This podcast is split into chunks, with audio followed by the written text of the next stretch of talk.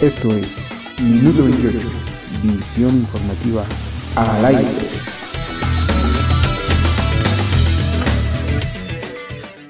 Sería muy bueno que para la segunda semana de junio se reiniciaran las clases en la ciudad eh, para eh, terminar el curso, eh, el ciclo escolar, terminar en julio, pero tener un mes, cuando menos, de clases presenciales para regularizar, para poner al día a todos los estudiantes. Solo bastó que el presidente Andrés Manuel López Obrador sugiriera el regreso a clases en la Ciudad de México para que la autónoma jefa de gobierno Claudia Sheinbaum cumpliera su deseo en fast track.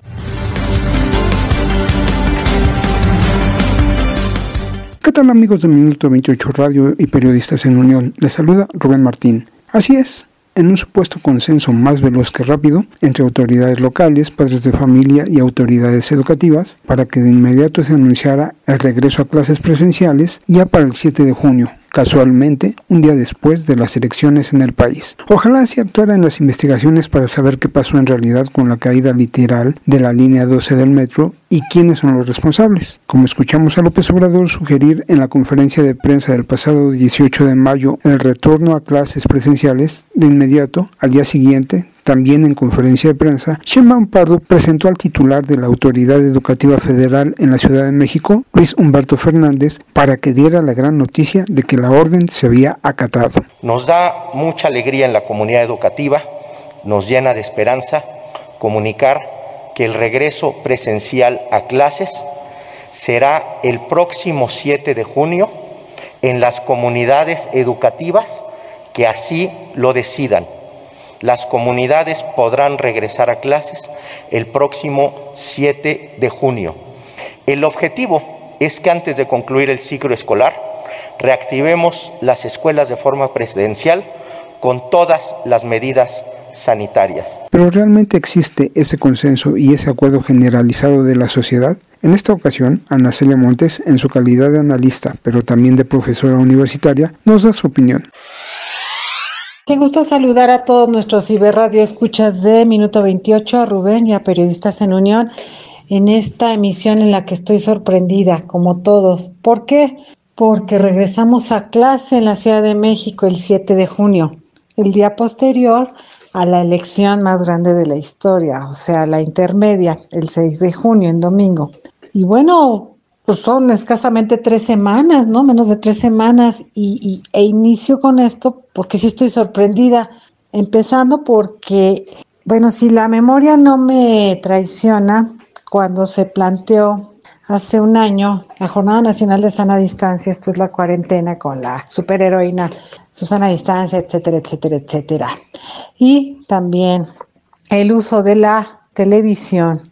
y de Internet para las clases de prácticamente todos los niveles del sistema educativo nacional, se planteó, bueno, esta cuestión del, los del semáforo, de los colores del semáforo, indicándose que cuando estemos en verde, que es cuando hay menos eh, ocupación hospitalaria por contagio, que ya hay, está la mayoría de actividades productivas andando, que ya se puede prácticamente andar por todos lados, Solamente, si mal no recuerdo, se decía que estando en semáforo verde, se iba a regresar a clases en todos los niveles del sistema educativo nacional y que de hecho iba a ser la última actividad en regresar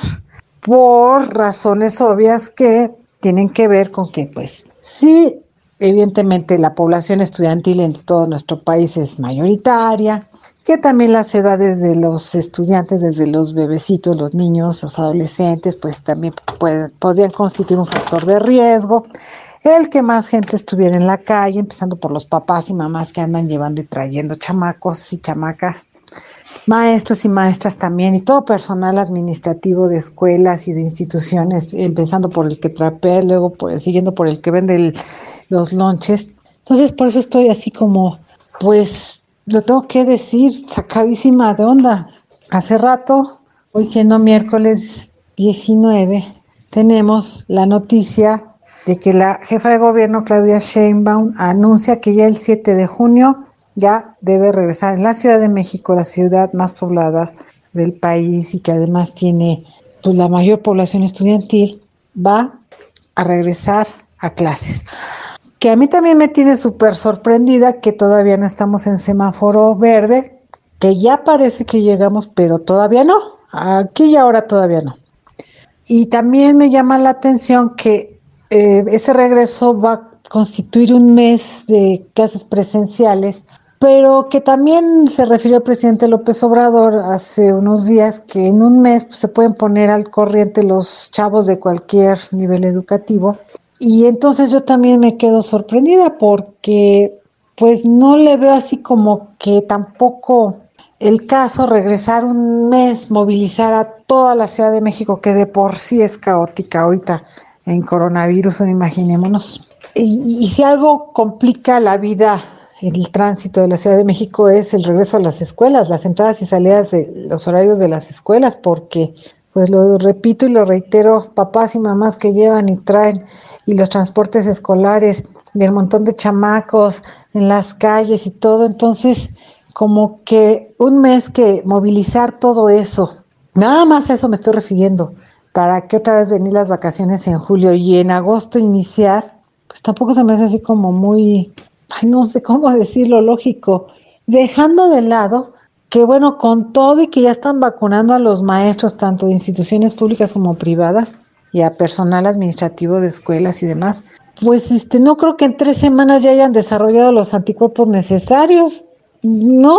aunque haya sido la vacuna de una sola aplicación. Y además también otra noticia al respecto que ves que también las autoridades de la Secretaría de Educación Pública plantean que tampoco es como muy necesario que los alumnos, los niños, adolescentes y niños,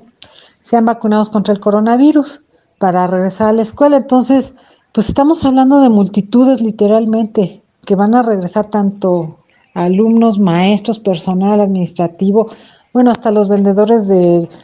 congeladas y, y papitas que se ponen afuera. O sea, es un montón de gente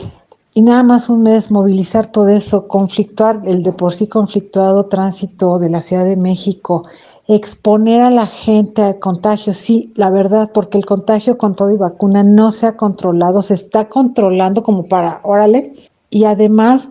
pues también los padres de familia están en eso, muchos padres de familia por edad, porque en su alcaldía no les ha tocado, porque todavía no les han puesto la segunda dosis ni siquiera, o ni siquiera la primera, y en eso yo sí me cuento a estas alturas, pues cómo van a estar llevando y trayendo chamacos de la escuela andando en la calle, por mucho que traigan el cubrebocas y por mucho que se unten gel, y ni qué decir de las propias escuelas, aunque sean las escuelas particulares que evidentemente tienen más recursos y más control en sus instalaciones. No me imagino la cantidad de gel y de sanitizante para estar limpiando constantemente las instalaciones y a los propios alumnos y al personal docente. Además, no, no me imagino cómo puede ser que, por ejemplo, en grupos de secundaria, que los chamacos están súper desatados, se, se cumpla la sana distancia o qué. No, no, no sé cómo va a ser. Se me, se me antoja algo así de momento caótico, lo siento, debo decirlo, por eso estoy espantada, aterrada, con los pelos de punta y así con cara de y signo de ¿qué? aquí en la frente, porque este tipo de, de, de nota, de noticias, pues uno, para empezar, pues sí, lo desconciertan. Y segundo, ya como ciudadana me plantea que, que entonces las autoridades, tanto federales como locales, en el caso de la Ciudad de México, pues no están ponderando lo suficientemente bien o en su medida, en su dimensión, este asunto de la última actividad que iba a regresar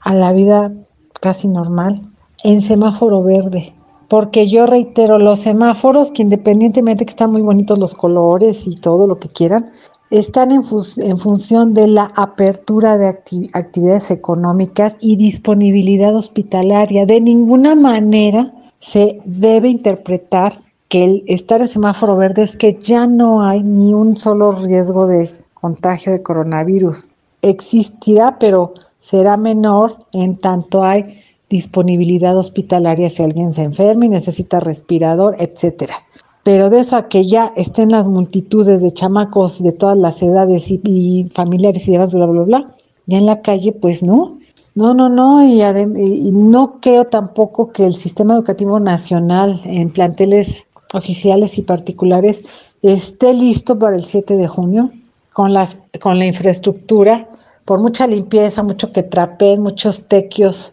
que hagan, para que esté listo. Y aquí aclaro que el tequio es ese trabajo comunitario que hacen para limpiar en este caso las escuelas y áreas escolares. Entonces, no creo que estemos, ya lo estemos porque yo también soy maestra de la universidad, no creo que estemos en condiciones ni en infraestructura física, ni anímicamente, y menos en nuestra salud listos y preparados para un regreso a clases así de órale, de bote pronto y que nomás sea un mes escasamente para otra vez. Y además también les van a ser unos días de lunes a jueves y otra vez van a, y, los viernes y otros ratitos van a seguir en línea. Entonces, eh, no veo sinceramente la necesidad de hacerlo así tan apresurado y tan encimado, ¿no? Entonces yo, desde mi punto de vista muy humilde como simple ciudadana, considero que no hay las condiciones de ninguna manera y que sí sería lo más conveniente planear cuándo. No sé si sea en agosto como para empezar el calendario y qué necesidad hay de cumplir a rajatabla los calendarios escolares en detrimento de la salud. Ah, porque también se anuncia que si hay contagios se va a cerrar la escuela, entonces va a ser lo mismo, ¿no? Entonces, cuando ya se acostumbraron los niños y los papás, que seguramente ya están hasta el copete de tener tantos meses a sus hijos en casa, ya otra vez se reacostumbren o se reorganicen a llevar a los niños a la escuela, resulta que si uno se contagió o si un maestro o el de la cooperativa o el afanador se va a cerrar otra vez la escuela, entonces es lo mismo. Y pues evidentemente en la escuela con tantas personas que están, hay una alta posibilidad. Entonces, bueno, yo dejo esa reflexión al aire y a ver qué nos dice esta semana la autoridad competente y qué se vierte en los medios de comunicación. Quedo a sus apreciables órdenes. Saludos.